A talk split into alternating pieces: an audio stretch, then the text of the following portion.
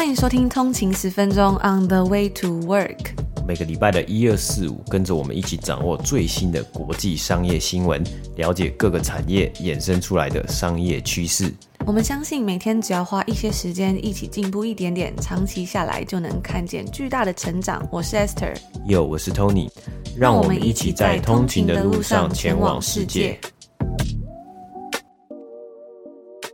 大家早安，今天是十月十五号，星期六，欢迎回来通勤十分钟。大家早安。那今天因为是礼拜六嘛，所以算是一个特别的节目。不知道大家这个礼拜都过得还好吗？那之前呢，我们在有一集节目里面有分享到，我们去看了 One OK Rock 的演唱会嘛，不知道大家还记不记得？那时候我就分享说，在演唱会的里面呢，他就讲了一大串日文，然后因为我也听不懂嘛，我只听得懂就是什么日语啊或日本人这样子，一直想要找这段话的翻译，但我都找不到。然后后来。那我就刚好在网络上看到有人，他也是去了这场演唱会，然后他有录下这一段，然后稍微做了翻译。哇，我觉得真的是非常的感人，我就是想要稍微跟大家分享一下。那里面呢，他就说啊，我知道你们一定有许多经历了很多艰难才来到加拿大的日本留学生，或者是亚洲人，虽然现在很痛苦，但请一定要坚持下去。现在所经历的，将来一定会有所回报的，这一点不要忘记哦。就像我们一样，语言、肤色什么的都和接下来的世界无关。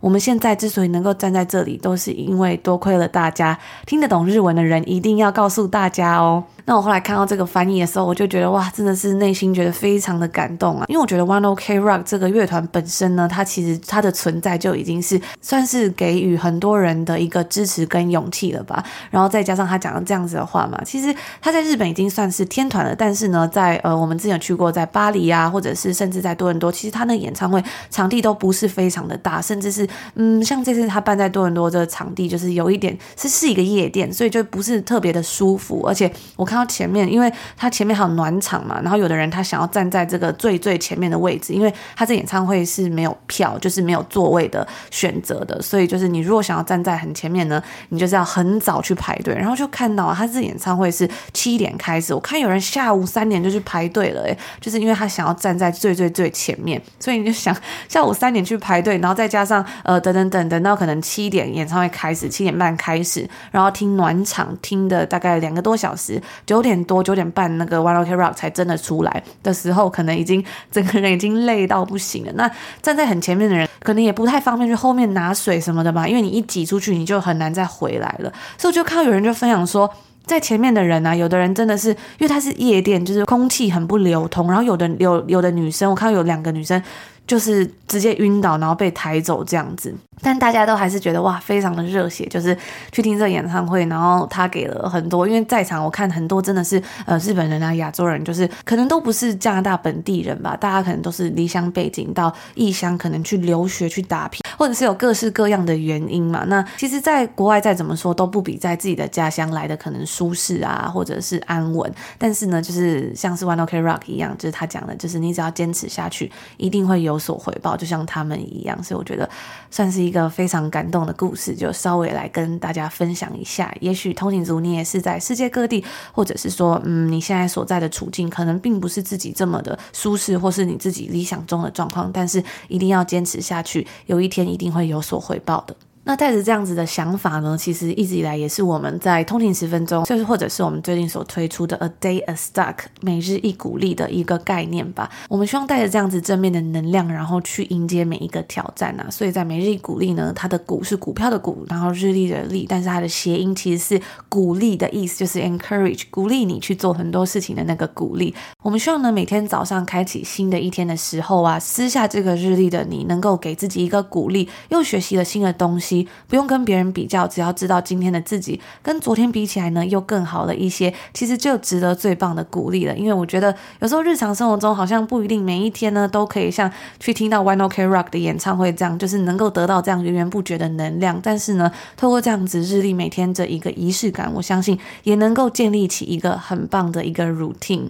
然后带着这样的能量，为全新的一天注入勇气。那今天是十月十五号嘛？其实呢，在两天之前，也就是十月十三号呢，是一个在国际上的一个日子，就是国际失败日 （International Day for Failure）。在每年的十月十三呢，不知道大家有没有听过这个节日？那为什么它叫国际失败日呢？其实是因为呢，其实这个节日是来自于芬兰，他们在这个节日啊，开放让所有人可以公开在网络上分享自己的经失败的经验，就是鼓励大家在网上分享说，诶，你有做过什么很失败的事情吗？那可以拿出来跟大家分享，这样子。他们认为啊，如果你从小就愿意拥抱失败的话，最终呢，你可能会活出更容易活出自己的人生，然后更容易成功。这听起来是不是还蛮违和的？因为其实大部分人应该都比较喜欢说，诶，就是谈论成功啊，或在看传记的时候，很多时候我们都是看名人传记嘛。但是呢，我们却很少去看说，诶，别人是怎么失败，或者是说要怎么去拥抱这些失败。对啊，更特别的是，我觉得像现在的很多社群媒体哦，我们通常会看到大家是喜欢在上面分享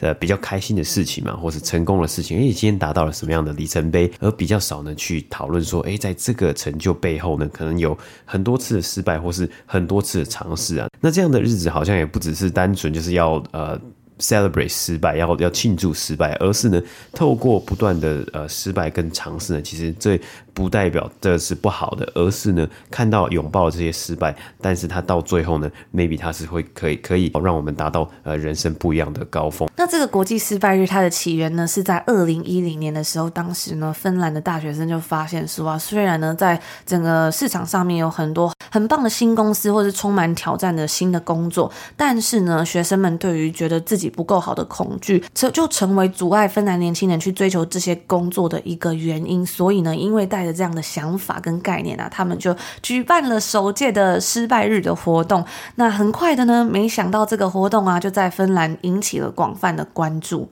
所以我觉得这个失败日的概念真的是非常的酷，然后非常的有趣啊！因为，嗯，虽然讲失败为成功之母听起来好像有一点老掉牙，但我觉得呢，就是如果可以好好的拥抱失败的话，其实应该可以走出更宽阔的人生。因为人生之中总是会充满了起起伏伏，各种的困难啊，高低起伏，可能是快乐的，可能是难过的嘛，就是不可能是一帆风顺的。但最重要的是啊，不管我们遇到什么样的挫折，可以难过，可以想放弃，可以想要休息一下，但是呢，最终都是要记得，不要失去了这个尝试的勇气。嗯，对啊，所以在每日鼓励之中呢，我们在平日的时候，一到五的时候呢，跟大家介绍，每天介绍一间美股公司，特别是在标普百指数之中的公司。那在周末的时候呢，我们有时候会跟大家分享一些必须要学习的财经名词啊、金融的名词。还有呢，在礼拜天的时候呢，通常我们跟大家呃分享一些金融的事件呢。那呼应这个国际失败日啊，我们就在。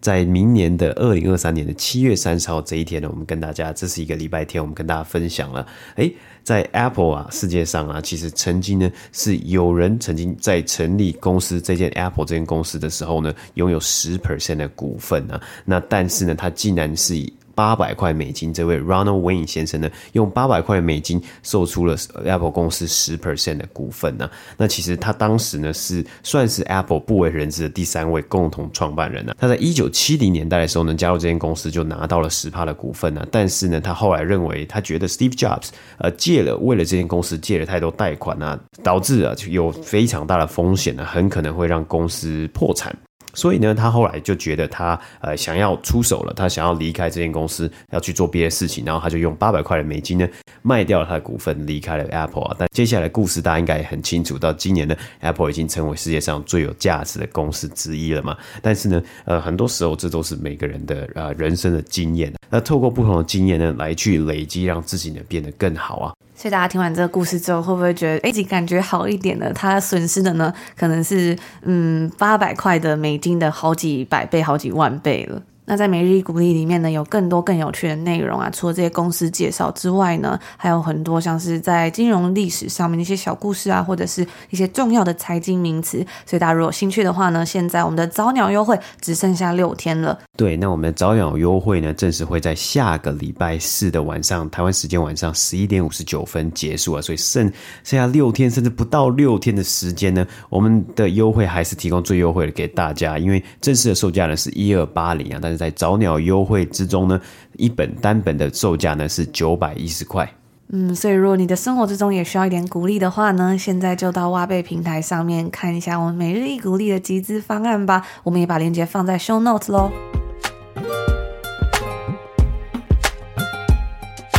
今天是北美时间的十月十四号星期五嘛，那我们在昨天的时候呢，看到了一个股市上还有各界都非常期待、非常关注的一项新闻，那就是 Consumer Price Index 美国的消费者物价指数的公布啊。那同时呢，昨天我们也看到股市有惊人的反转呢，因为在昨天礼拜四北美时间周四早上 Consumer Price Index 公布之后呢，三大指数呢，大盘一开始是下跌的，那但结果呢，周四收盘的时候呢，竟然哦反。转的三大指数都反转，止跌回升到都上涨了超过两个百分比啊！但今天周五啊，最后一天，这个礼拜最后一天的交易日啊，我们看到呃三大指数是有下跌的一个状况啊。那同时，除了 Consumer Price Index 之外呢，这个礼拜也正式的打响了今年第三季的财报季啊，就是公布七八九月最新一季的财务表现，这些上市的公司啊。那当然，第一个礼拜呢，都是有一些各大银行来打头阵，还有相关的金融服务的公司。那接下来呢，我们就稍微的来看一下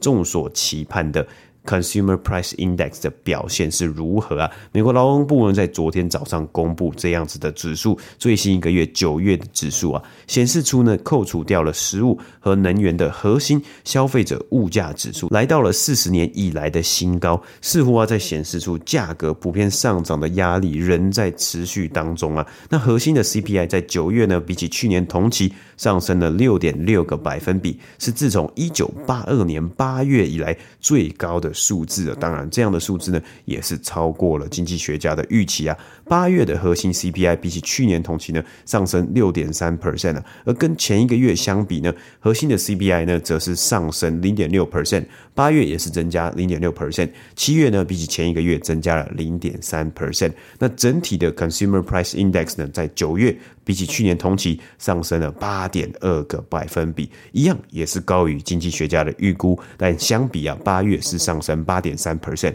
和六月的高点呢，九点一 percent 呢，这是因为油价的下降啊，能源的价格下降而稍微的低一点点，在九月的时候呢，是达到八点二嘛。虽然没有比起前一个几个月这么高、这么恐怖的数字啊，超过九趴，但是啊，根据本周三呢，联准会公布了他们上一次九月的会议记录呢，这些官员他们在会议之中也认为啊，他们讨论到了通货膨胀可能比他们想象中还要再维持得更久啊。许多经济学家也提出了相同的看法，如果真的是这样的话，有可能呢，高利率会持续的维持。那这样的数字呢，也非常呃，几乎是呃，接近百分百呢。让下一次联储会的决议啊，是偏向继续升息三码零点七五 percent 呢。而扣除掉食物和能源这些比较呃高波动的价格的核心物价中呢，占很大比重的是居住的成本 （housing cost）。那增加的幅度呢，也是在九月的时候来到了自从一九八零年代以来最大的增幅啊。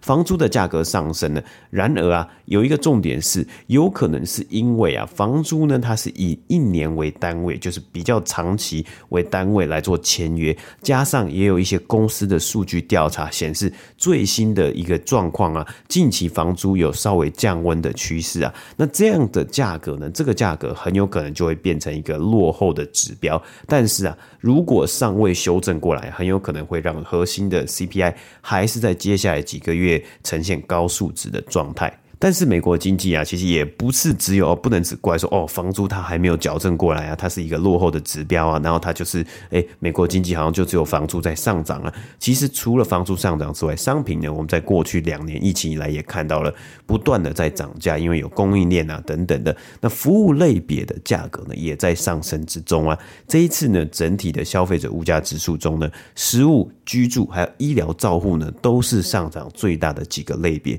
而以服务的部分。来说呢，是在过去两年呢，一开始我们正在先看到供应链呢，还有疫情啊，造成的很多商品它缺货啊，在需求大增啊。那这些需求大增或它缺货，它有呃供应链的问题啊，它有呃运输，它有货运的问题啊，那这些商品呢，它的价格就会涨价。但是啊，这这几个月来，服务的部分随之上涨，也有可能是因为许多的消费者的花费呢，从今年在今年从商品转移到了更多的服务上面，例如与旅游。不过也有经济学家是提出啊，因为工资上升而造成服务价格上涨的论点啊，在最近的就业报告之中呢，也指出来，美国在九月的工资是持续的上升，虽然幅度呢是比前几个月还要小，但是仍然表现强劲的劳工市场呢，造成雇主需要提高员工的薪资来招募更多人力来满足他们的需求啊，而这些成本呢，很有可能呢就加在了服务的收费上面呢，在这一次的 CPI 之中呢，汽车维修服务的价格比起上个月。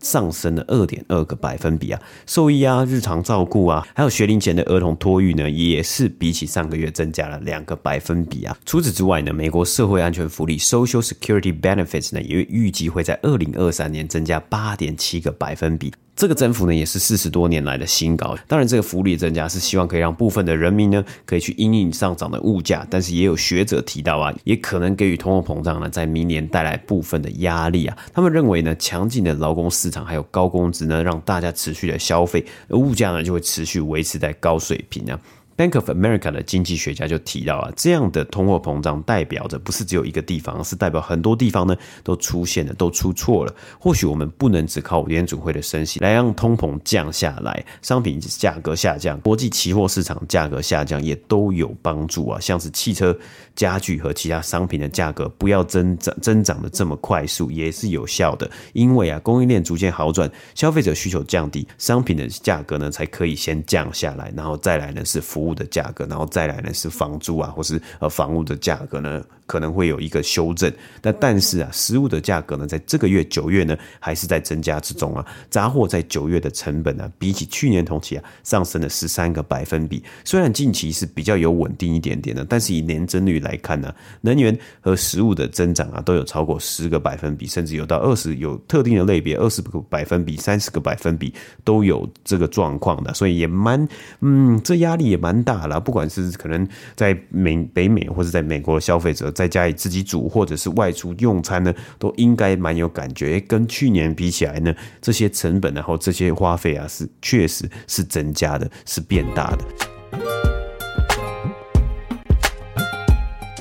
接下来呢，我们来跟大家分享，每一年 Stanford 史丹佛大学都会推荐一个给大一新生的阅读清单。那这个计划叫做 Three Books Program。那他书籍的推荐人呢，都会仔细的挑选一个主题，然后与斯丹佛大学的教授、员工以及学生代表们组成一个委员会，然后花费数个月，共同为新生们挑选这一个暑期的阅读还有观看清单。那他的这个三本书计划呢，其实是从二零零四年就开始了，就代表说。它已经持续快二十年了。在开学之后呢，Stanford 的学生们将会有机会呢，能够跟书的作者或者是相关的嘉宾来进行讨论，交换对于书籍的内容或看法。那虽然可能我们都不是 Stanford 的学生啊，但其实这也是一个很棒的学习机会嘛。尤其是比如说你想要有兴趣想要申请 Stanford 的人，还蛮建议可以去关注一下这个三本书的计划。那在二零二二年的 Three Books Program，它的主题是 Biodiversity 生物多样性。那其中呢，包含了一部纪录片以及两本书籍。所以，首先呢、第一部啊是一部法国的纪录片啊，它讲述了人类所生存的地方一直都是一个重要的话题嘛。那在该纪录片之中呢，在导演和动物行为学及人类学家珍古德的鼓励之下呢，两位英法青少年展开了一场非凡的探索，找寻另一种与其他物种一起生活的方式，更像是室友而非掠食者。那这一部纪录片呢，是叫做《Animal》。那接下来这本书呢，它的书名是叫做《An Immense World: How Animal Senses Reveal the Hidden Realms Around Us》。它在讲述啊，其实包括人类在内的每种动物呢，其实都是被封闭在自己独特的感官感官泡泡之中，只能够感知到这个广阔的世界里面的其中一小部分。那这个作者呢，也同时是普利兹奖的得奖者，他是一位科学的记者 Ed Young，他带着读者们进入一段非人类感知、激励人心的旅行。那在阅读的过程之中，中呢，能够体验到其他动物的感知，像是气味啊，还有脉动等等的，非常的有趣。最后一本书呢，叫做《Why Fish Don't Exist: A Story of Loss, Love, and the Hidden Order of Life》。这是一本传记、回忆录和一场科学的冒险啊！从他人的故事之中找寻自己。为什么鱼不存在呢？这是一个奇妙的故事啊！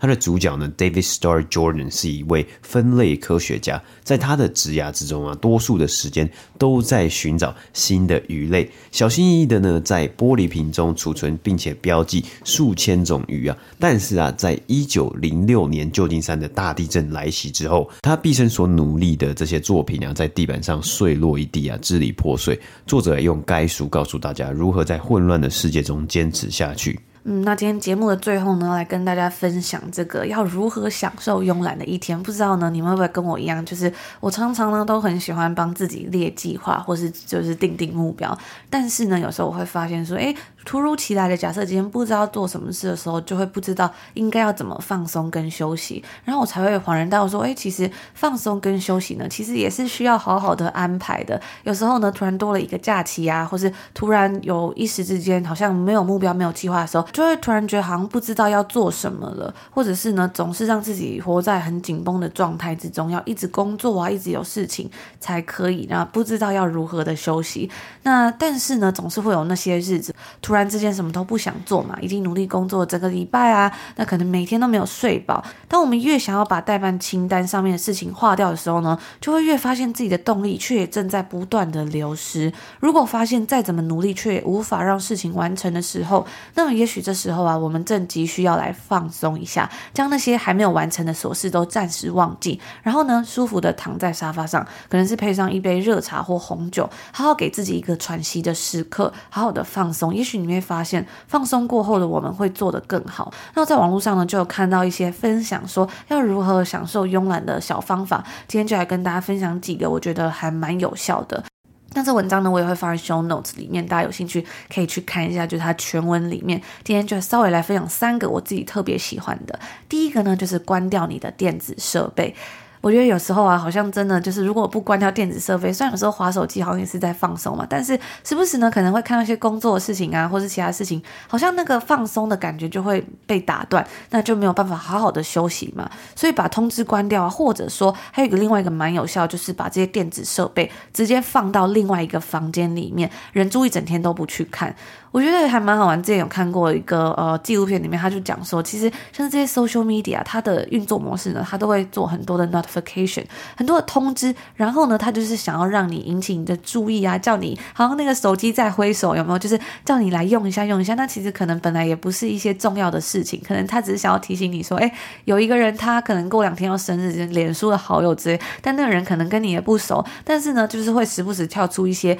可能无关紧要的通知，然后让你去打开你的 手机，接下来就会一发不可收拾。你可能一滑就会是两个小时。但是很多时候会发现啊，其实比如说像是社群媒体好了，多半只是那些让人上瘾的过量讯息。所以在休息日的时候，能够好好的休息，然后重新与自己连接，感受身边的世界，其实也是一件蛮重要的事情。那另外一个呢，我觉得也非常呃不错的，就是读读书，就是利用休息的时间来读一本自己想要看的书。这本书可能不一定是很生硬啊、很知识的书，可能。是一个很休闲的书，可能是漫画书，可能是一个绘本，或者是任何你想要看、你想要在这个、你想要在这个休息日读的一个，可能是小说、nonfiction 等等的，就打开一本你一直想要读，但是呢却没有去翻开的书，将自己沉浸在书中精彩的故事还有迷人的事物之中。读书呢可以使我们精神活跃，也可以使人放松哦。那最后一个呢，是我自己最喜欢，我自己也最常做，就是如果我想要放松，但是呢，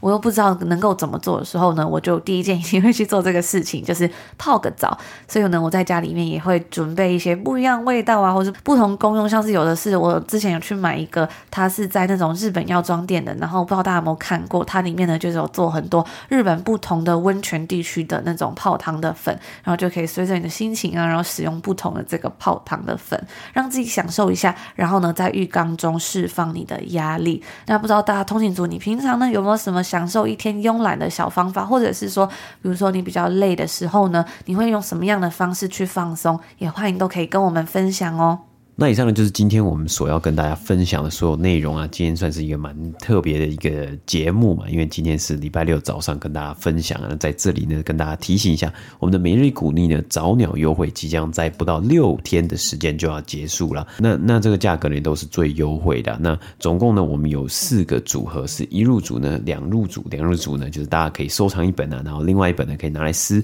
或者是呢可以送给你的亲朋好友或是重要的客户啊，然后四入。组呢，以及十入组呢，都算是我们的呃团购的方案。四入呢，平均单本八九九啊，但四入跟十入以上呢，都是享有免运费的。那十入以上的团购方案呢，目前平均一本呢是八百九十块。那如果想要了解更多的讯息呢，也欢迎可以追踪我们的 IG 账号 under 一个底线 way to work。我们会在我们的 IG 上面分享更多有关于这个日历的一些小故事啊，或者是一些有趣的内容，然后还有一些我们平时看到的一些最新消息哦。